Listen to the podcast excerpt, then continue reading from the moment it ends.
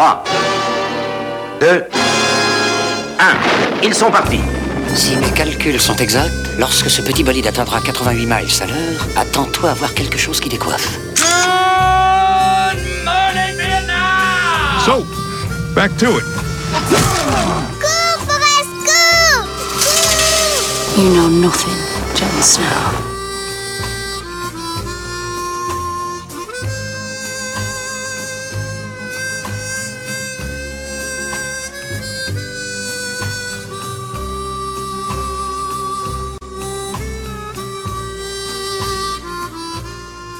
Bonjour à tous et bienvenue à Programme Double, un podcast qui est diffusé une fois ou deux semaines et dans lequel je vais vous présenter deux films qui sont reliés soit par une thématique, une franchise, un acteur, voire même un réalisateur. Le but de ce podcast n'est pas de vous dire ce que vous devez écouter, mais plutôt d'analyser les forces et les faiblesses de chacun des longs métrages présentés, tout en vous racontant certaines anecdotes de la production. Le tout enrobé d'une sauce très rétro. Le mot slasher vient du verbe anglais to slash qui signifie couper. Ce terme a été créé dans les années 90 par les critiques cinématographiques pour désigner un sous-genre du film d'horreur qui était appelé initialement Psycho Killer en référence au film de 1960 Psycho d'Alfred Hitchcock. Ce style de long métrage est constitué d'une intrigue très mince. Un tueur psychopathe, la plupart du temps muni d'un masque, élimine un groupe de jeunes individus à l'arme blanche dans la plupart des cas. Dans les années 70 et surtout 80, le cinéma va produire une multitude de films mettant en scène des arts narratifs et des trames récurrentes qui s'apparentent alors au slasher. On doit notamment le slasher au cinéma italien avec le giallo qui, depuis les années 50, s'inspirait d'une certaine catégorie de romans policiers. Halloween, réalisé en 1978, est la pierre angulaire du slasher movie, Carpenter réalisant ici un film d'horreur palpitant et angoissant qui allait devenir l'un des films les plus rentables de l'histoire du cinéma indépendant. Même si elle n'est pas le premier descendant direct du film Halloween, la franchise Friday the 13 est, par contre, le premier vrai fils illégitime à marquer le monde du slasher à la suite du film de Carpenter. Et cela, on le doit au producteur Sean S. Cunningham, qui décidera alors de passer sur la chaise du poste de réalisateur. Mais plutôt que de calquer la recette de Carpenter, Cunningham et son scénariste Victor Miller préfèrent alors cibler l'action de leur film dans les bois. Du coup, leur tueur reste inconnu jusqu'au dénouement final et est beaucoup plus tranquille pour assassiner ses victimes sans trop alerter le voisinage. Alors que la date fatale du 31 octobre était désormais indissociable avec Michael Myers, une autre date porte-malheur fut alors choisie, soit celle du vendredi 13, journée fatidique pour la famille Voorhees, qui deviendra sans contredit la famille la plus sanguinaire de toute l'histoire du cinéma nord-américain. C'est donc le sujet de ce premier de deux programmes doubles qui célèbre ce mois d'août 2021 qui contient un vendredi 13 et où je jetterai un regard sur les quatre premiers films de cette franchise si populaire encore aujourd'hui. Donc, sortez votre sac de pommes de terre, mettez votre chandail de laine et préparez-vous à vivre un voyage de terreur dans l'un des camps de vacances les plus sanguinaires de toute l'histoire des États-Unis, j'ai nommé ici Camp Crystal Lake. No, that's not big enough. No, that's not big enough either. That's more like it. We're delighted to have you with us, and we extend a cordial welcome to you. We've lined up the top stars from Hollywood and from all over the world to entertain you on our giant screen with the new, colorful motion pictures you've been hearing about and reading about. To add to your enjoyment, we're all wound up to bowl you over at intermission time with live wire service at our snack bar, where you'll find a tempting variety of favorite foods and beverages. Your continued patronage is very, very welcome. Save your battery and your disposition. When it rains, you can still enjoy the movie with a Drizzle Guard rain visor. Simply press suction cups to the windshield as shown in the detail on your instruction sheet. Drizzle guards are on sale now at the concession stand.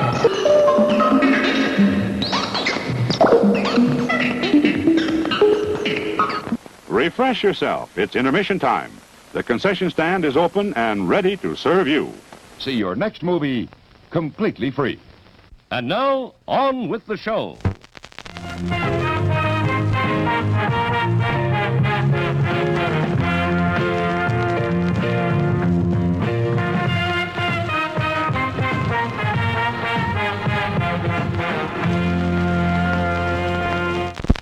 Rated X. Get more out of life. Go out to a movie.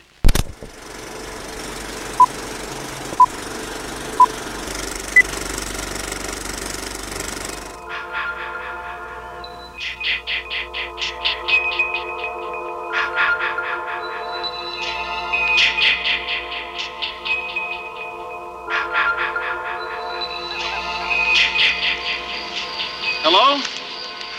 Who's that? Oh, hi. What are you doing out in this mess?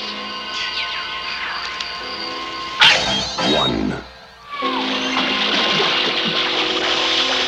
Two.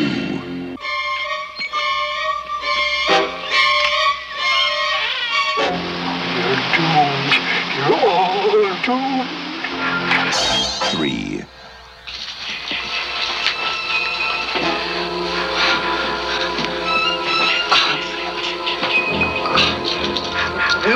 Anything. We were just messing up. Four.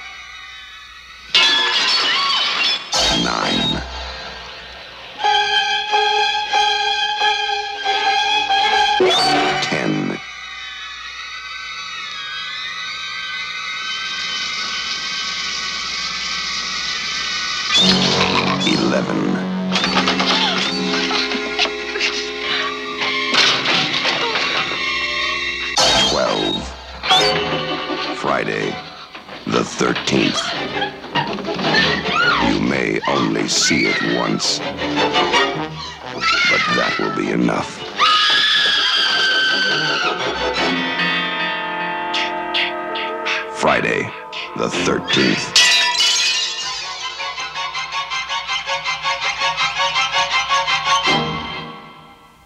Friday the 13 ou Vendredi 13 est un drame d'horreur produit par les studios Paramount Pictures et qui fut distribué en salle le 9 mai 1980.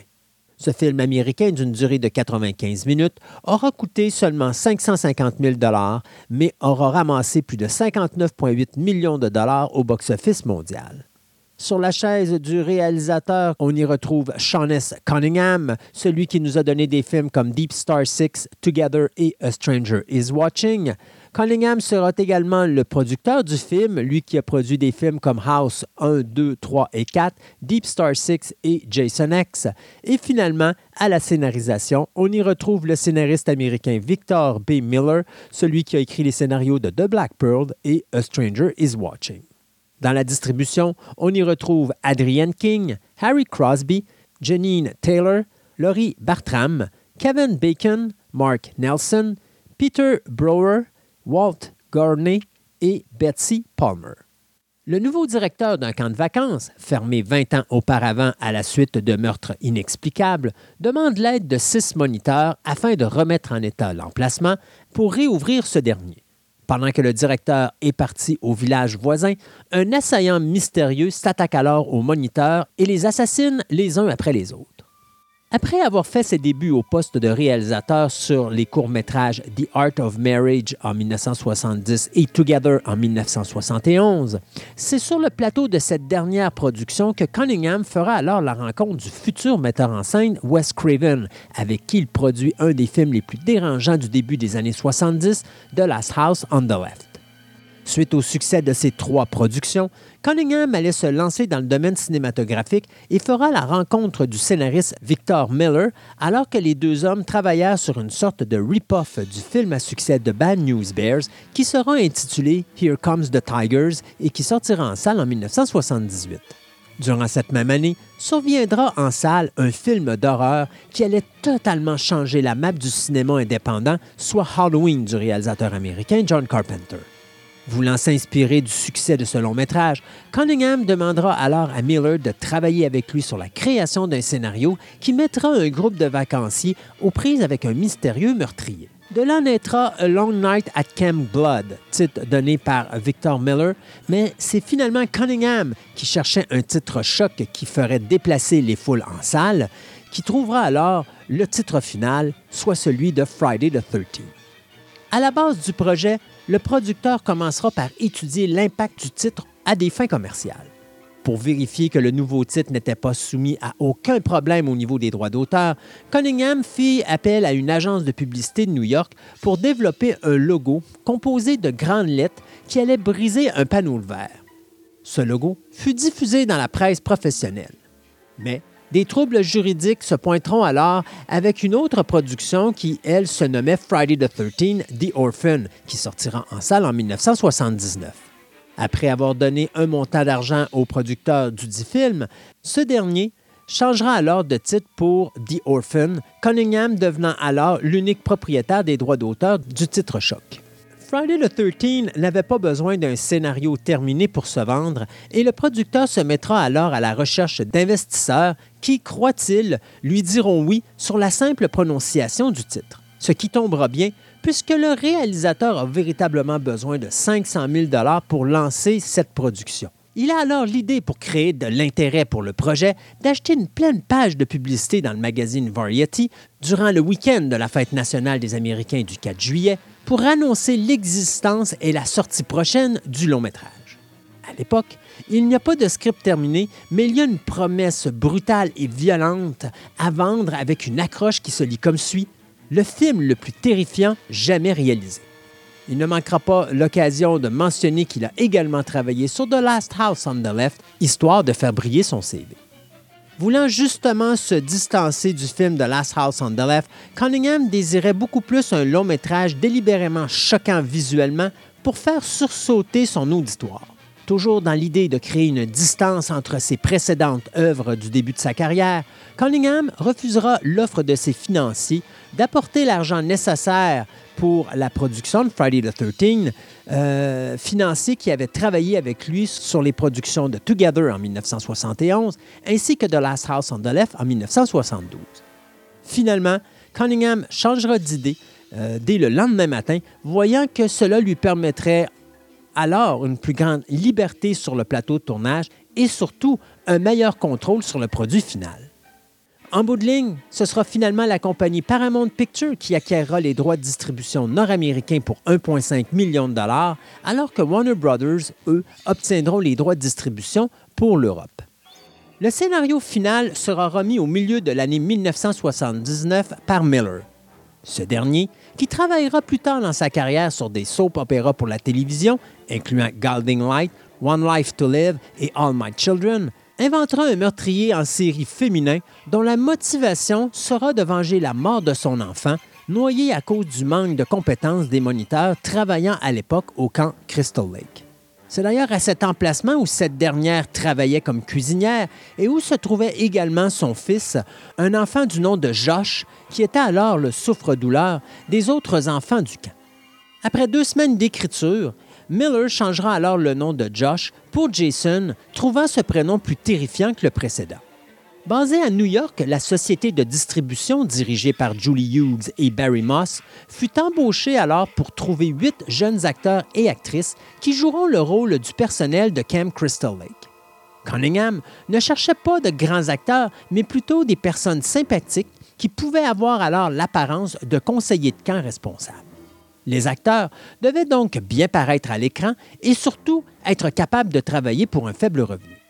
C'est Kevin Bacon, Laurie Bartram, Peter Brower et Adrian King qui furent les quatre premiers acteurs choisis, ces derniers ayant déjà joué dans des feuilletons télévisés. Pour le rôle d'Alice, Cunningham désirait l'actrice Sally Field, mais se rendra rapidement compte qu'il ne pouvait se payer une actrice de ce calibre, laissant alors la porte grande ouverte pour Adrian King, qui obtiendra alors le rôle principal. Le rôle de Bill fut octroyé à Harry Crosby, le fils de l'acteur Bing Crosby. L'acteur espérait ainsi se créer une place dans le domaine cinématographique par lui-même sans utiliser le nom de son père pour obtenir du succès à Hollywood. Du côté de Cunningham, ce dernier voyait ici un lien parfait avec Halloween, Carpenter ayant utilisé la jeune actrice Jamie Lee Curtis qui était elle-même la fille de l'actrice Janet Lee, vedette du film Psycho euh, d'Alfred Hitchcock en 1960. Finalement, Crosby quittera le monde du cinéma vers le milieu des années 80 et deviendra un important homme d'affaires.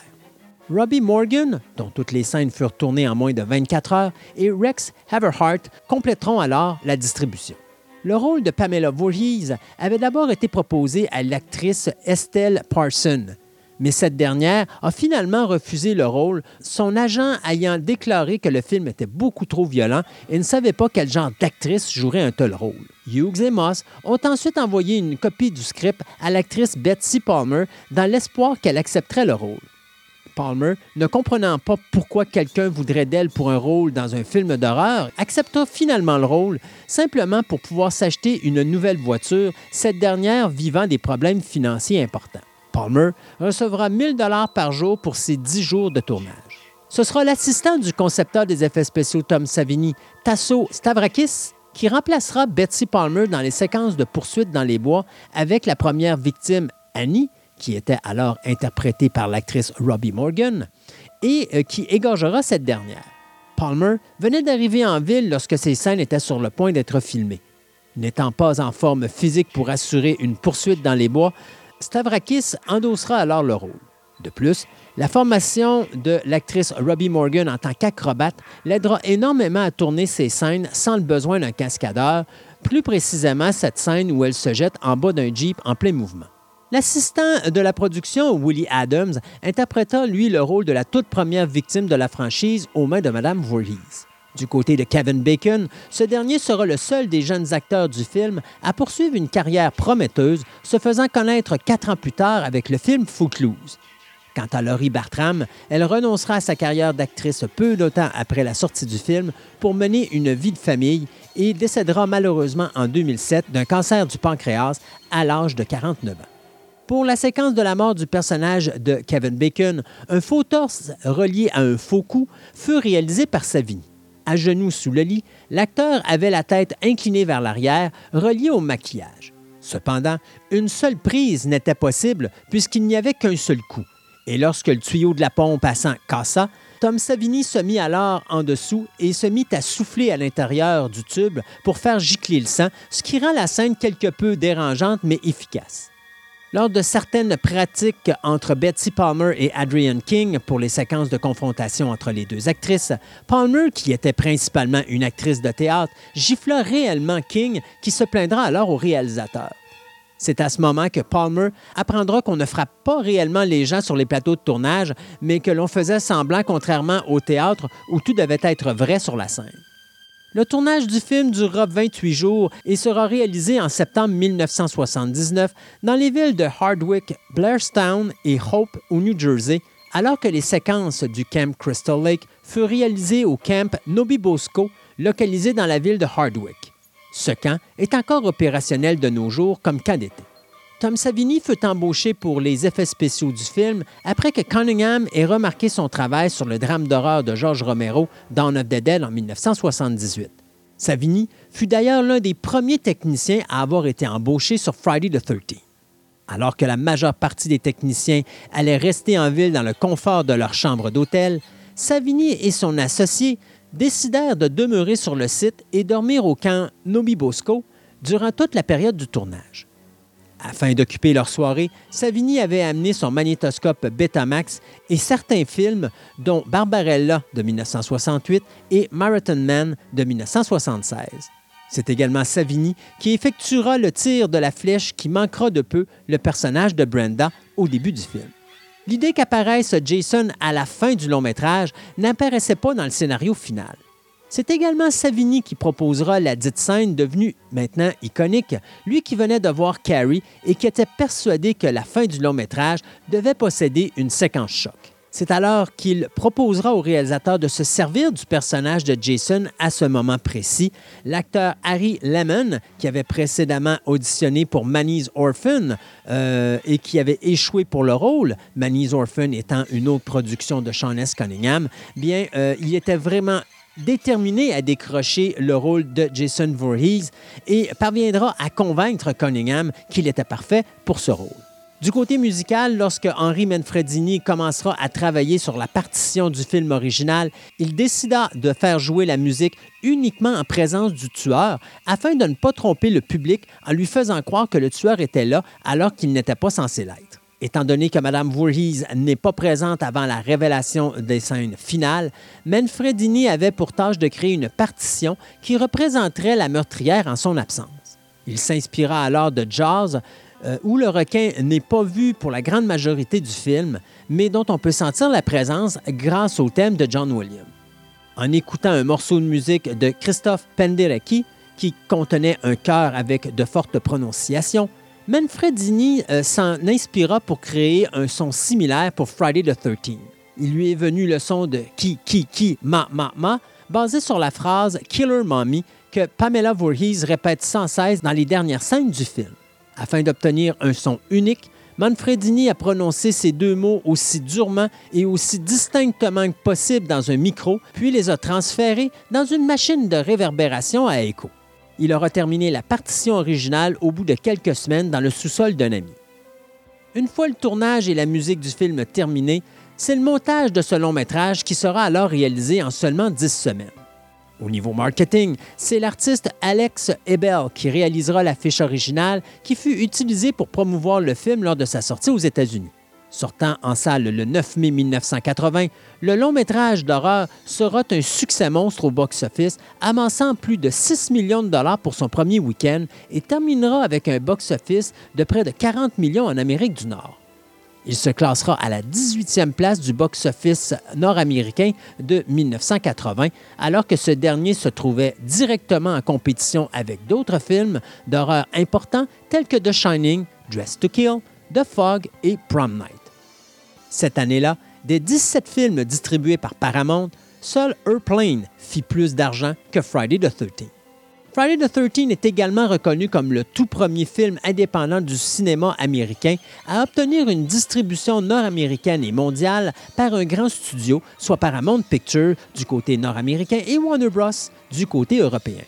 Cependant, suite aux critiques concernant la violence du premier film suite à sa sortie, l'organisme du MPAA demandera alors aux producteurs de la franchise Friday the 13 de baisser de beaucoup le niveau graphique de la violence dans les films subséquents, forçant ainsi une importante censure au niveau de la franchise.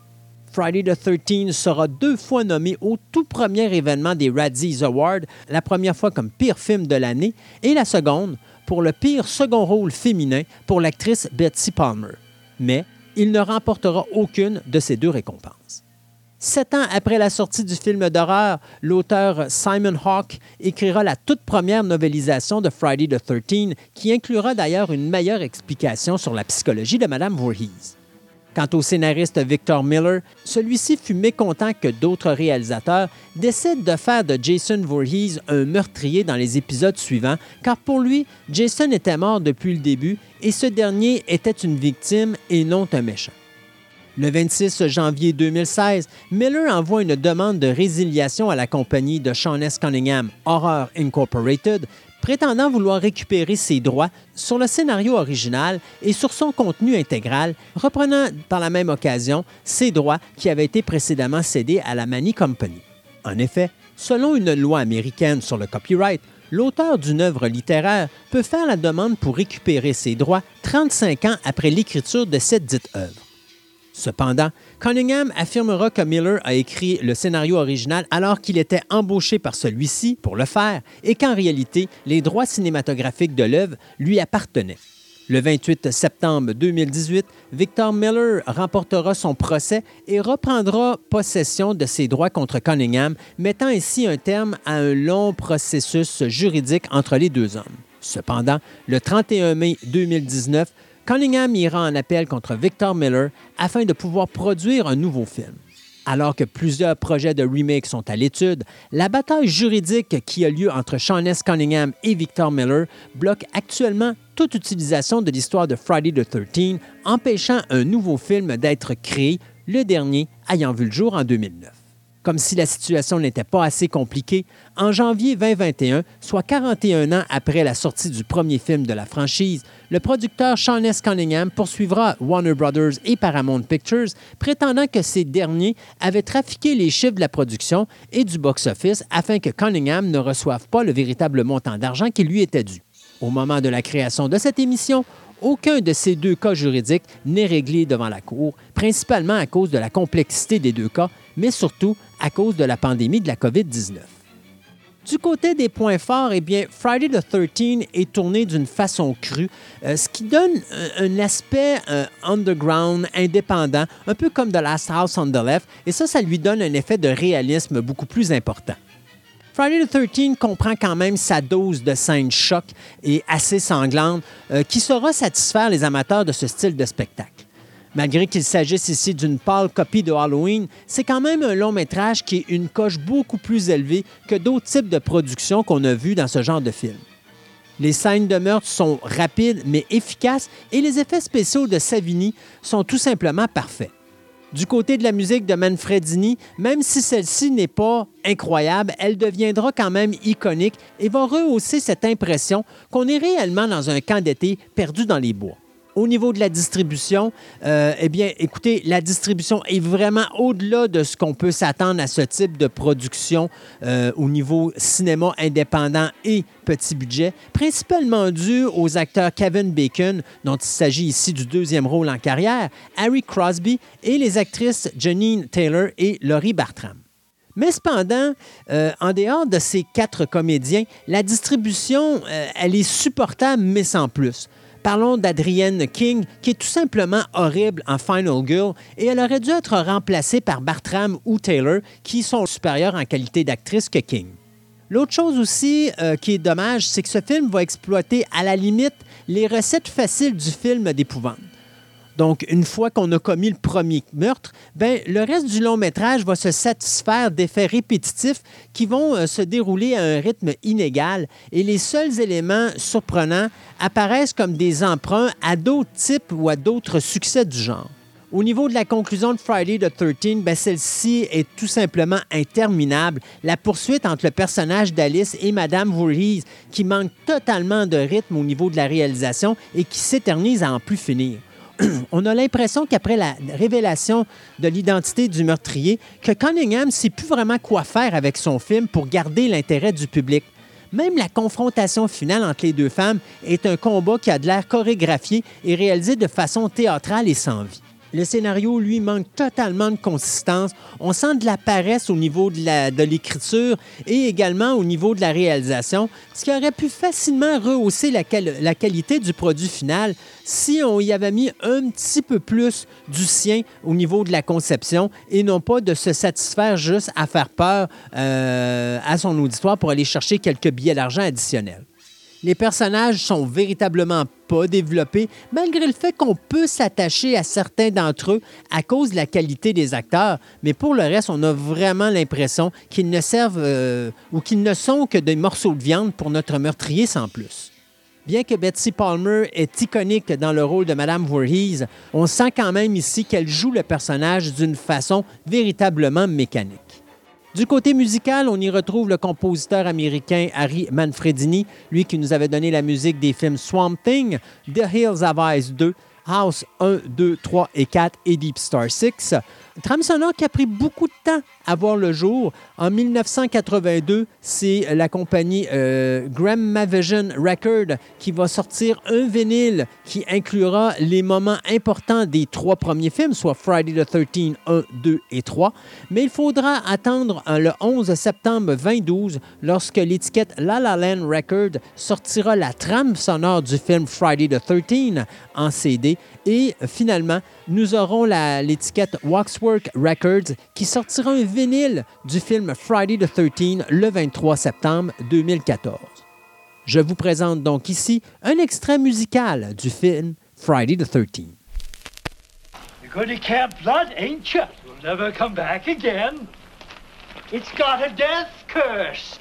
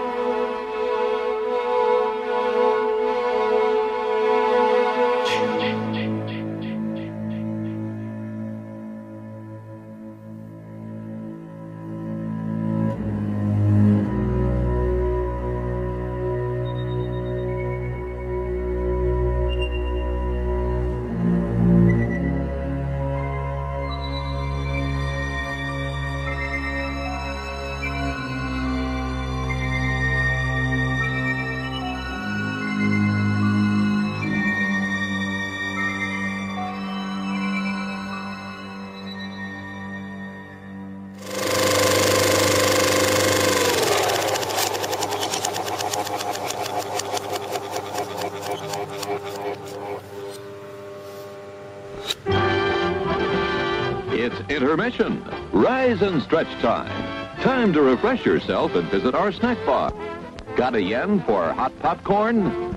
Your favorite soft drinks are sparkling cold. The juicy Frank sizzling hot. There's delicious coffee, freshly brewed, and all kinds of ice cream and candy to tempt you. Showtime will be announced loud and clear to get you back to your car in time. So stretch your legs. Come to the snack bar now.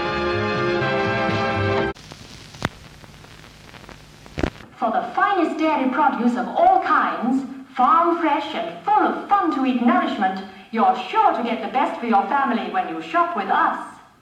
If there's a doubt, don't shoot it out. Call on the specialists. Get professional advice and the finest quality products from us.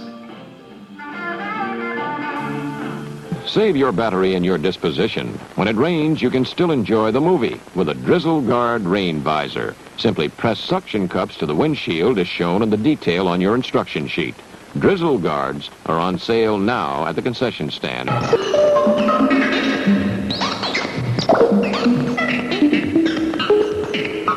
Refresh yourself. It's intermission time. The concession stand is open and ready to serve you. We hope you're enjoying your visit here this evening. Now, on with the show.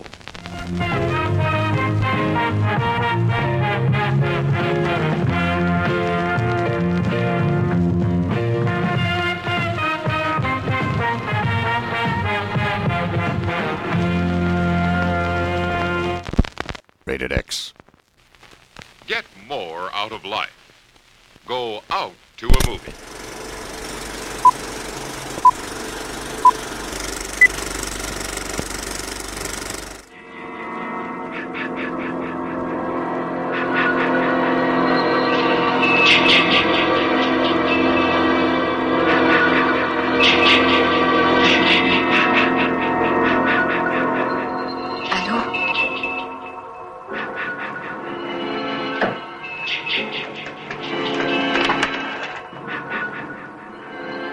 Dans la nuit du vendredi 13 juin 1980, 12 de ses amis furent assassinés. Le tueur du vendredi. Le nombre des cadavres augmente. 14. Vous êtes tous maudits, tous maudits. 15. 16. 17. 18. 19. 20.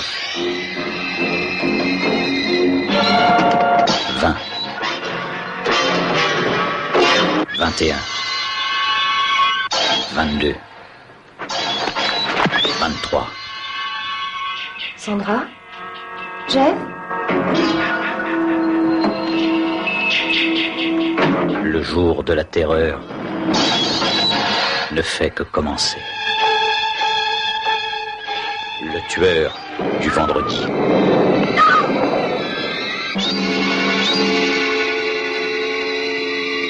Friday the 13th Part 2, ou Le tueur du vendredi, est un drame d'horreur produit par les studios Paramount Pictures qui fut distribué en salle le 1er mai 1981. Ce film américain d'une durée de 87 minutes coûtera 1,25 million de dollars à produire, mais rapportera 21,7 millions au box-office nord-américain. Au niveau du poste de réalisateur, on y retrouve Steve Miner, ce réalisateur américain qui nous avait donné House, Warlock, Forever Young et Halloween H2O.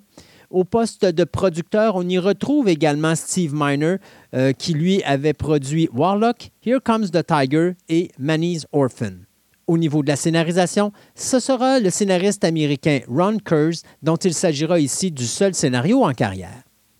Dans la distribution, on y retrouve l'actrice Amy Steele, John Furry, Adrian King, Steve Daskowitz, Stu Charno, Lauren Mary Taylor, Martha Kober, Tom McBride, Bill Randolph, Christian Baker, Russell Todd et finalement Walt Gorney.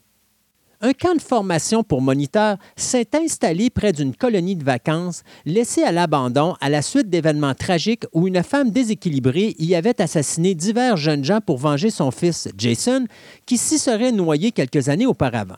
Cependant, il semble que Jason ait survécu à la noyade et ce dernier s'en prend à son tour aux nouveaux arrivants. C'est donc suite au succès de Friday the 13 en 1980 que Paramount Pictures demandera rapidement qu'une suite soit mise en chantier. Cependant, Sean S. Cunningham décidera alors de ne pas revenir sur le projet, décidant de partir sur la production du film d'horreur A Stranger is Watching, qui mettra alors en vedette l'actrice Kate Mulgrew. C'est alors qu'on va approcher le fils de l'ancien président des studios Paramount, Frank Mancuso Jr., pour s'occuper de la production de ce deuxième volet. Ce dernier donnera alors la chance au producteur du premier chapitre, Steve Miner, de faire ses premiers pas derrière la caméra comme réalisateur. Le scénariste Victor Miller se retire également du projet et Miner embauchera alors le scénariste Ron Kurz pour l'aider à écrire le scénario du long métrage. Durant ce temps, Mancuso Jr. travaillera d'arrache-pied afin de racheter les droits de distribution internationale que possédait Warner Brothers, ce qu'il réussit à faire. Le concept original pour Friday the 13 Part 2 devait être un événement où le film permettrait à un jeune auditoire de se réunir au cinéma tous les ans, voir un film d'horreur la journée d'un vendredi 13 qui n'aurait alors aucune continuité entre eux, euh, autre que le titre suivi d'un sous-titre. Un peu comme le film de 1979 qui s'intitulait Friday the 13, The Orphan. Cependant, trois des producteurs exécutifs du premier film, Film Scuderi, Steve Minazian et Bob Barsamian, insistèrent que les suites mettent tous en vedette le personnage de Jason Voorhees.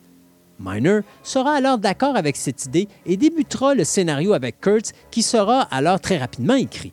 Dans cette histoire, Jason Voorhees aura finalement survécu dans les bois pendant près de deux décennies, personne n'ayant jusqu'ici constaté sa présence dans le secteur de Crystal Lake, pas même sa propre mère. Steve Miner ira chercher la majorité du monde ayant travaillé sur le premier volet. Malheureusement, Tom Savini ne sera pas de retour au niveau des effets spéciaux, ce dernier ayant signé pour travailler sur les effets spéciaux du drame d'horreur The Burning. Pour la distribution, Miller se tournera alors vers Adrian King pour reprendre son personnage d'Alice, mais cette dernière avait eu de très sérieux problèmes avec un fan obsédé qui la poursuivait sans cesse depuis la sortie du premier film. En effet, l'homme avait découvert les différents endroits que fréquentait la jeune femme et connaissait également l'adresse de sa résidence. Le jour, il prenait des photos d'elle avec l'aide d'un Polaroid et glissera ses photographies sous sa porte. Il en viendra finalement à pénétrer dans la résidence de la jeune comédienne, détruira ses peintures et ira même jusqu'à menacer celle-ci avec un revolver pointé en direction de sa tête. L'assaillant sera alors arrêté par la police et emprisonné, mais cet incident traumatisera l'actrice à un point tel qu'elle disparaîtra du public pendant plus d'une vingtaine d'années, son dernier rôle devant une caméra étant un commercial de la compagnie Downey en 1983. King demandera alors à Miner de raccourcir son rôle le plus possible dans le second film, ce qui explique la mort brutale et rapide de son personnage dans l'introduction du long métrage. Donc, il faudra se trouver une nouvelle Final Girl, un terme qui est utilisé pour décrire la jeune femme qui survivra au massacre d'un tueur en série et qui mettra un terme aux agissements meurtriers de ce dernier.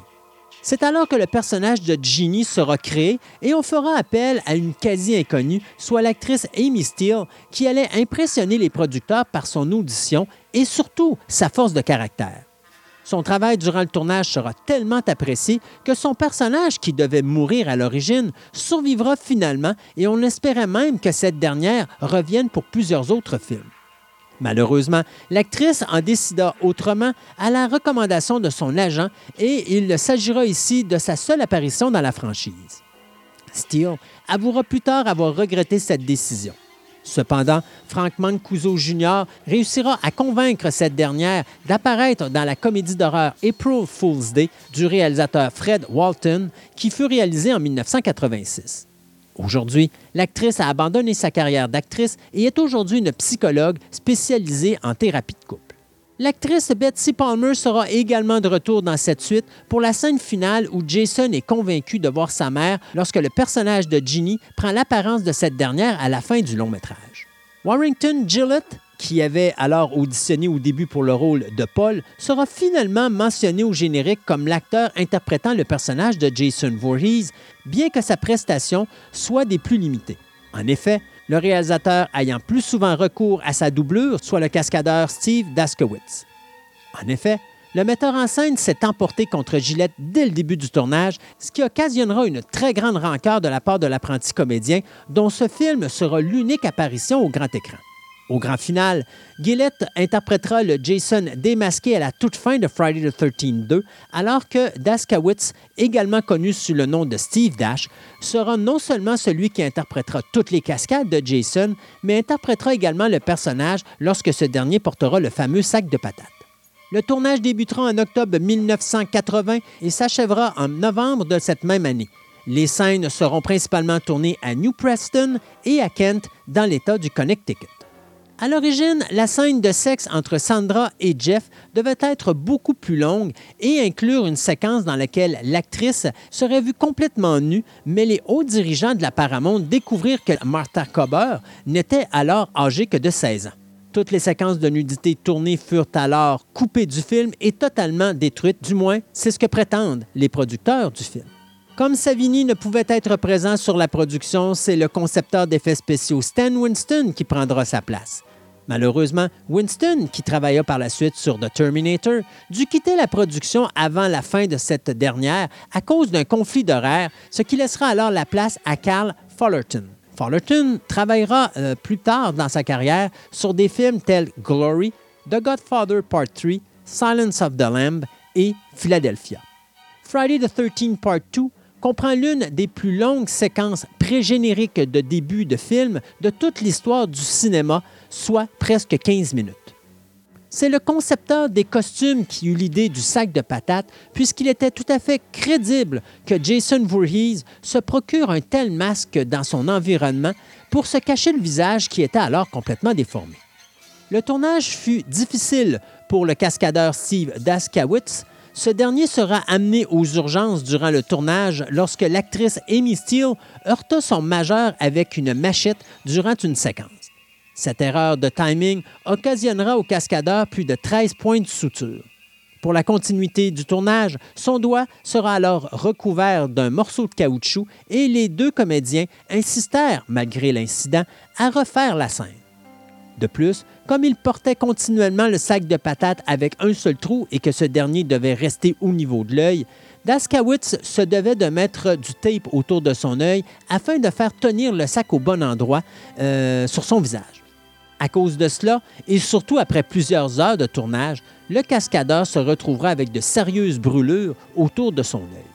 Un autre accident surviendra lors du tournage.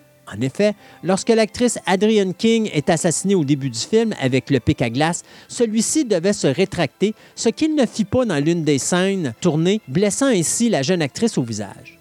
Du côté de l'acteur John Fury, des rumeurs voulaient que ce dernier ait quitté la production avant la fin du tournage, ce qui expliquerait pourquoi son personnage ne se retrouve pas dans la scène finale du film. Si on se fie au segment de nouvelles du début du film de Friday the 13th Part 3, le personnage de Paul aurait également survécu au carnage. Après un tournage express de deux mois, le film se retrouvera sur la table de montage. De la version finale, 48 secondes additionnelles seront coupées afin de répondre aux exigences du MPAA pour éviter une cote X.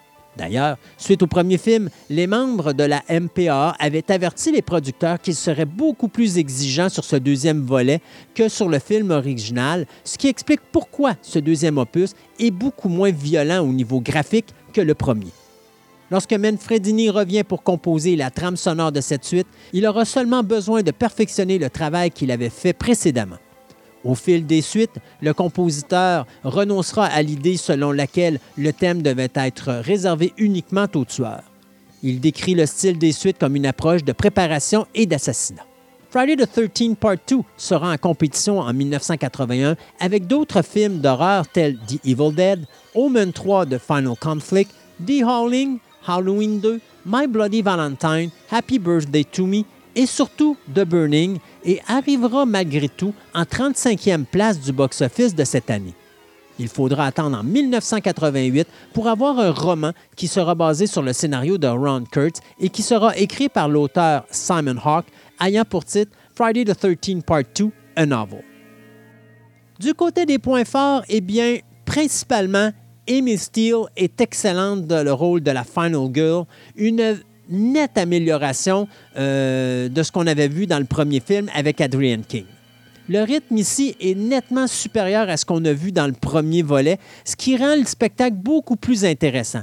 De plus, Miner réussit à rendre la confrontation entre la Final Girl et Jason beaucoup plus intéressante que dans le premier opus, malgré le fait que la poursuite finale est toujours, à mon point de vue, un petit peu trop longue, mais beaucoup mieux réalisée et beaucoup mieux rythmée que celle du premier long métrage. L'histoire ici glisse beaucoup mieux que le volet précédent et les personnages sont beaucoup plus intéressants, sont également mieux présentés, mieux filmés, ce qui fait qu'on va s'attacher beaucoup plus à ces derniers de ceux qu'on a vus dans Friday the 13th.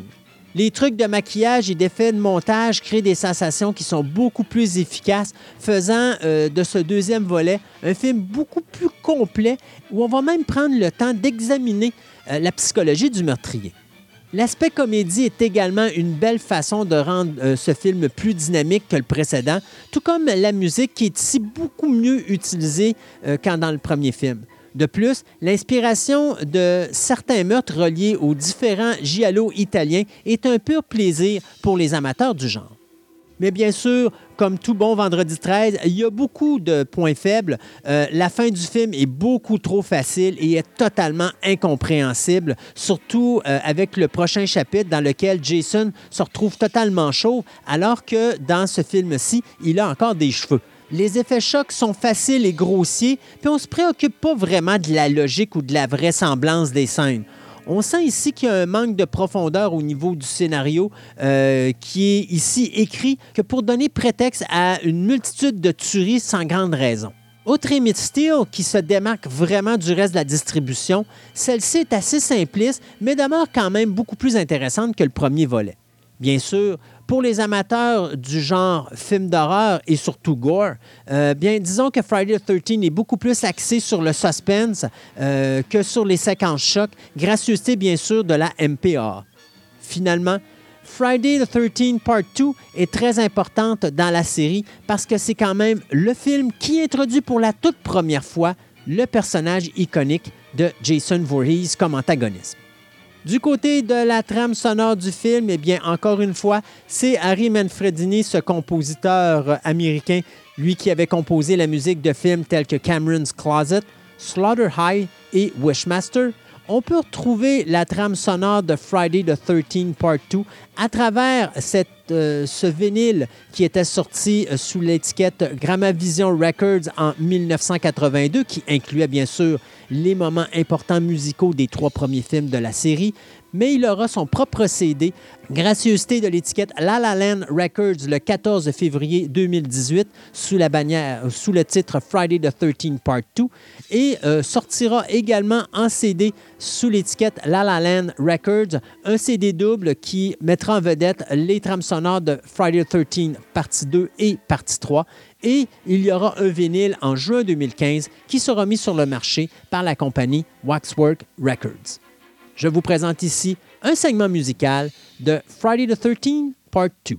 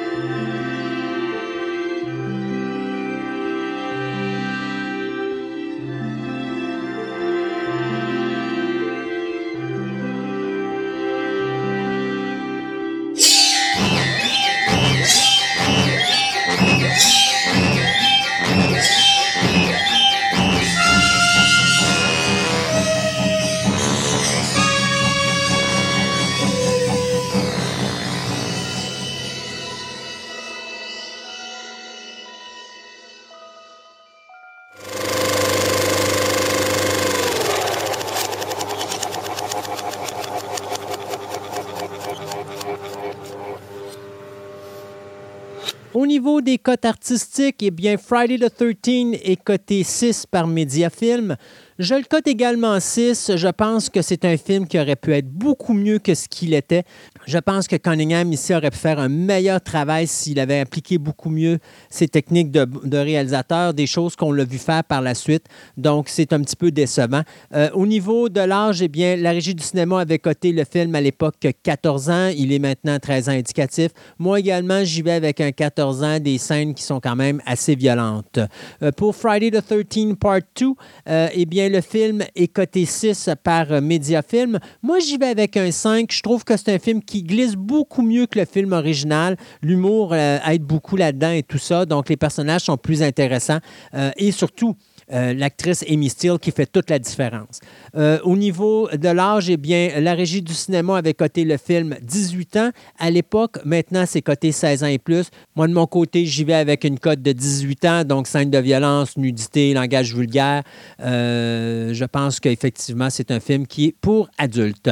Au niveau de la sortie DVD et Blu-ray, eh bien, tous ces films, que ce soit Vendredi 13 1 ou Vendredi 13 2, sont disponibles dans les deux langues, euh, dépendant des éditions que vous allez trouver. Euh, je, vous dirais que les anciennes éditions DVD comprenaient les deux langues. Là, j'ai vu que euh, présentement, il y a un nouveau coffret qui vient de sortir pour le Blu-ray qui s'appelle Friday the 13 Collection, qui inclut tous les films de la série, là, les huit premiers. Malheureusement, on a seulement les versions anglaises sur ces films-là. Mais si vous êtes capable d'aller chercher les vieilles éditions, que ce soit de Friday the 13 1 ou 2, vous êtes capable d'avoir en DVD les versions françaises de ces deux films. C'est ainsi que se termine notre émission d'aujourd'hui. Juste vous rappeler, si des fois vous voulez nous suivre, vous n'avez qu'à vous inscrire à la page Facebook de Programme Double. Euh, à ce moment-là, vous serez averti à toutes les deux semaines de, la journée où sera diffusée notre nouvelle émission. Ou encore, vous pouvez tout simplement aller également sur la page web de fantascaradioweb.com euh, dans lequel vous allez avoir une section podcast. Si vous cliquez sur cette section podcast, vous allez voir plein de sous-sections, dont une qui va s'intituler intitulé Programme Double. Lorsque vous cliquez là, vous allez tomber sur la page officielle de Programme Double, sur lequel vous allez trouver toutes les explications euh, au niveau des cotes euh, artistiques que je donne au film, euh, en plus d'avoir un résumé de qu'est-ce qu'est le podcast, mais surtout, vous allez avoir tous les liens, que ce soit les liens pour la page Facebook, les liens pour l'adresse email, si vous avez des fois des suggestions de films que vous aimeriez que je parle, ou encore des commentaires à faire. Et finalement, eh bien, vous avez le lien qui vous amène sur l'application de Programme Une application où vous serez capable d'aller voir tous les films dont je vous ai parlé depuis la création de ce podcast. Si ça vous intéresse, vous pouvez toujours suivre également mon autre podcast qui est Fantastica Radio Web, un podcast où on parle de différentes passions, une émission de trois heures, contrairement au podcast de Programme Double qui, lui, n'est qu'un maximum de une heure à tous les deux semaines. Donc, encore une fois, un gros merci d'avoir été avec nous et on se dit à la prochaine de Programme Double. Please remember to replace the speaker on the post when you leave the theater.